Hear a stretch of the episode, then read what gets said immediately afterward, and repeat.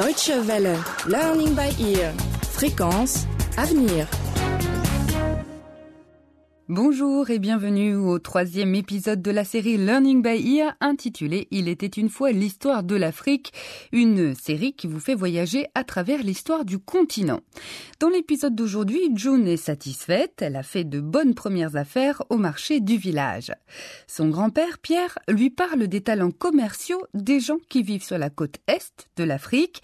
Alors restez à l'écoute et découvrez comment le commerce fonctionnait il y a très très longtemps.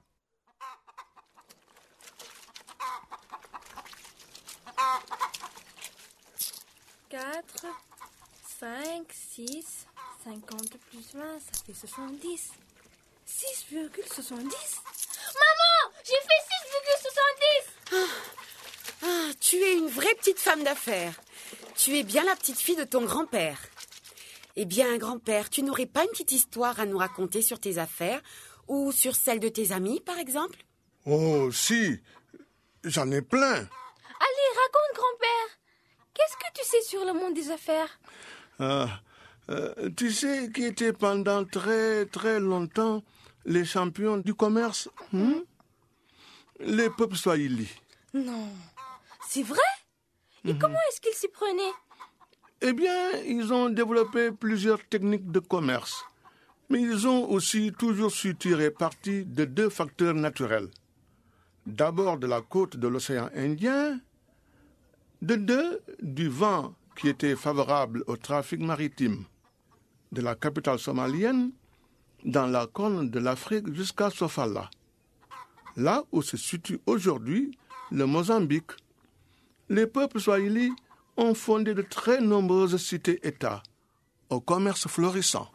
Au fil du temps, euh, ces cités côtières se sont agrandies et sont devenues d'importantes puissances économiques au XVe siècle. Oh, ça brûle. Je retourne dans la cuisine. Avec qui est-ce qu'ils faisaient du commerce, grand-père? Avec beaucoup, beaucoup de gens. Les Arabes, les Perses, les Indiens et même avec les Chinois. Ça veut dire qu'ils devaient être vraiment bons. Si ton père avait vécu à cette époque, disons aux alentours du IXe siècle, il aurait pu être marchand.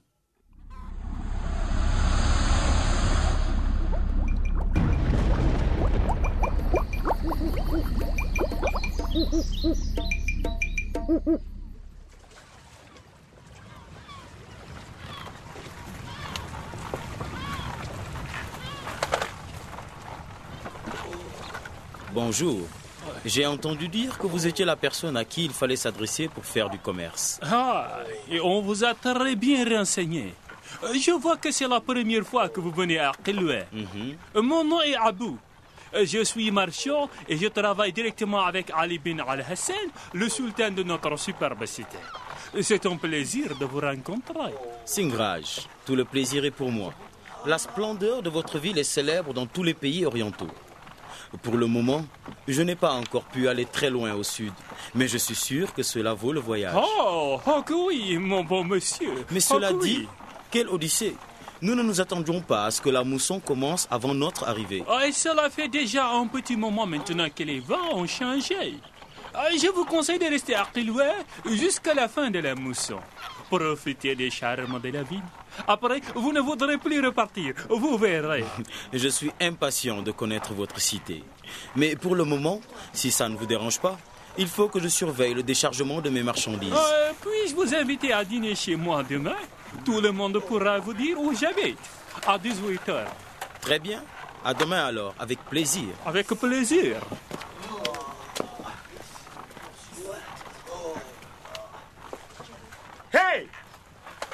Fais attention Il y a beaucoup de choses fragiles là-dedans. Ok, patron. Voilà, comme ça, avec beaucoup de précautions. Et monsieur, monsieur, je vois que vous venez d'aide. Je vous ai vu parler avec ce marchand. Peut-être seriez-vous intéressé par mes produits. Ils sont de très bonne qualité, monsieur. J'ai de l'ivoire, j'ai de la poudre d'or et beaucoup d'autres choses. Le tout beaucoup moins cher et vous n'avez pas besoin de déclarer quoi que ce soit. Qu'est-ce que vous en pensez? Je vous fais une affaire là. Ce n'est pas parce que je viens pour la première fois à Kilwa qu'il faut me prendre pour un imbécile. Je sais pertinemment que chaque petit grain de poudre acheté doit impérativement être déclaré. Disparais de ma vue, espèce de crapule. Allez, allez, oust Ouais, oui, Oust oui, oui, oui, j'ai compris, j'ai compris. Pas besoin de t'énerver.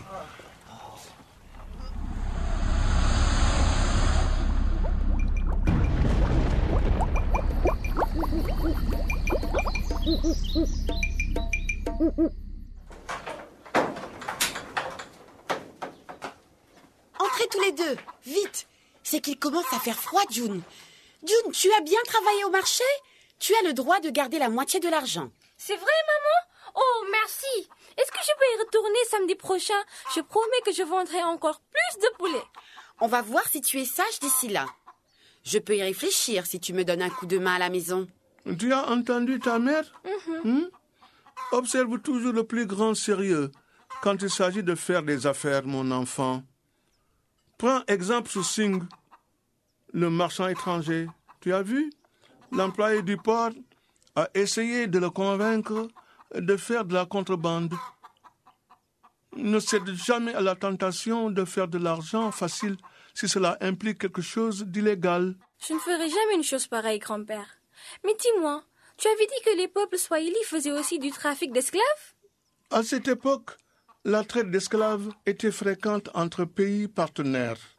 Ce commerce a atteint son apogée au XVIIIe siècle. Les Français, par exemple, achetaient des esclaves sur la côte swahili pour leur plantation sur les îles Maurice ou sur l'île de la Réunion.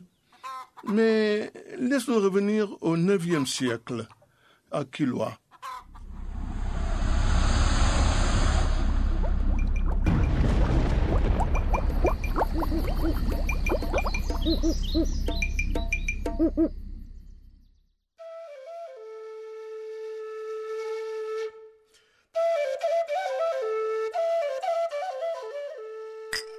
Sois le bienvenu chez moi, Singh. Merci, Abou. Je dois dire que tu as une maison magnifique. Ah, merci beaucoup. Et cette ville, quelle splendeur, quel plaisir de flâner dans les rues de Kilwa. On y voit du tout. Des marchands étrangers qui négocient leurs produits avec des marchands locaux. Des discussions savantes sur les dernières théories. Des Arabes qui marchent aux côtés d'Indiens avec des femmes africaines au bras. je voudrais tant pouvoir rester à bout, je voudrais vraiment. Mais les affaires m'appellent chez moi. Il faut que je rentre le plus vite possible. Ah, S'il en est ainsi, euh, venons-en directement au fait. Euh, J'ai une proposition à te faire. Que transportes-tu sur ton bateau? Eh bien, euh, un peu de tout.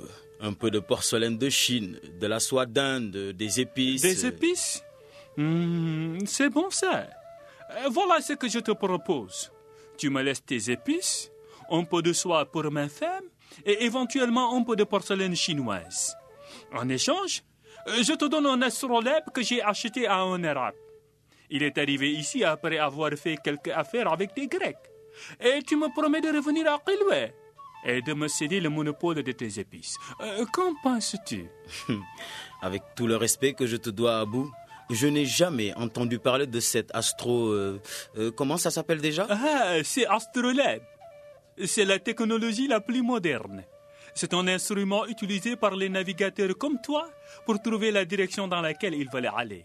Cela va t'aider à retrouver la côte est de l'Afrique et à savoir quel est le chemin le plus pratique pour rentrer chez toi. Euh, Je te donne deux jours pour y réfléchir. Pour le moment, dis non. Mm, Santé.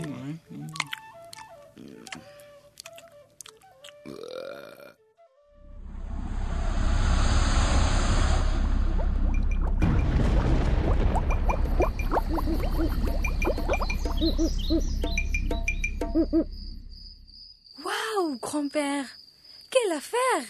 Eh oui, euh, nous sommes comme ça, nous autres Africains. Nous aussi, nous sommes capables de faire de très bonnes affaires. Comme tu le sais, des caravanes ont sillonné très tôt tout le continent.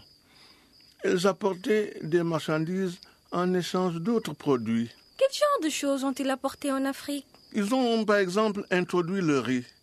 grâce au commerce avec l'Asie. Eh oui, et grâce à Madagascar, ils ont introduit aussi des bananes et des noix de coco. Toute la côte était à la pointe du commerce. Mais plus tard, vers la fin du XVe siècle, les Portugais ont commencé à chercher comment se rendre en Inde par la mer. Ils sont arrivés sur la côte Swahili. Ils n'ont pu que constater la splendeur des cités-États. Ils sont revenus plusieurs années plus tard. C'est là que certains d'entre eux ont commencé à piller et à voler. Et les marchands locaux et le sultan ont fini par être assujettis par le roi du Portugal. Oh, quel dommage. Comme tu dis, mais les Portugais n'étaient pas les seuls à envier le succès des Swahili. Et tu sais quoi? Je ne t'ai pas encore raconté comment ils faisaient pour développer au mieux leur commerce. De nombreux dirigeants de ces cités-États prétendaient qu'ils descendaient des Arabes pour obtenir un traitement de faveur de leurs partenaires commerciaux. Euh, Pendant longtemps, les Arabes se sont mêlés à la société swahili. Ils ont épousé des femmes de la région et la religion musulmane a ainsi été adoptée par les peuples swahili relativement tôt. Et ça aussi, c'était une bonne affaire. Si c'est comme ça, moi aussi je vais commencer à fréquenter des musulmans. Peut-être qu'à l'avenir j'aurai même plus de succès au marché.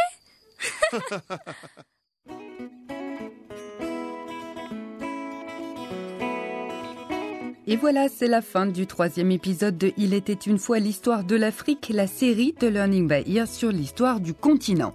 Pour écouter tout épisode de Learning by Ear déjà diffusé sur les ondes de la Deutsche Welle, rendez-vous sur notre site internet dw-world.de lbe. Et pour nous écrire, envoyez-nous un mail à french.dw-world.de. Au revoir et à bientôt.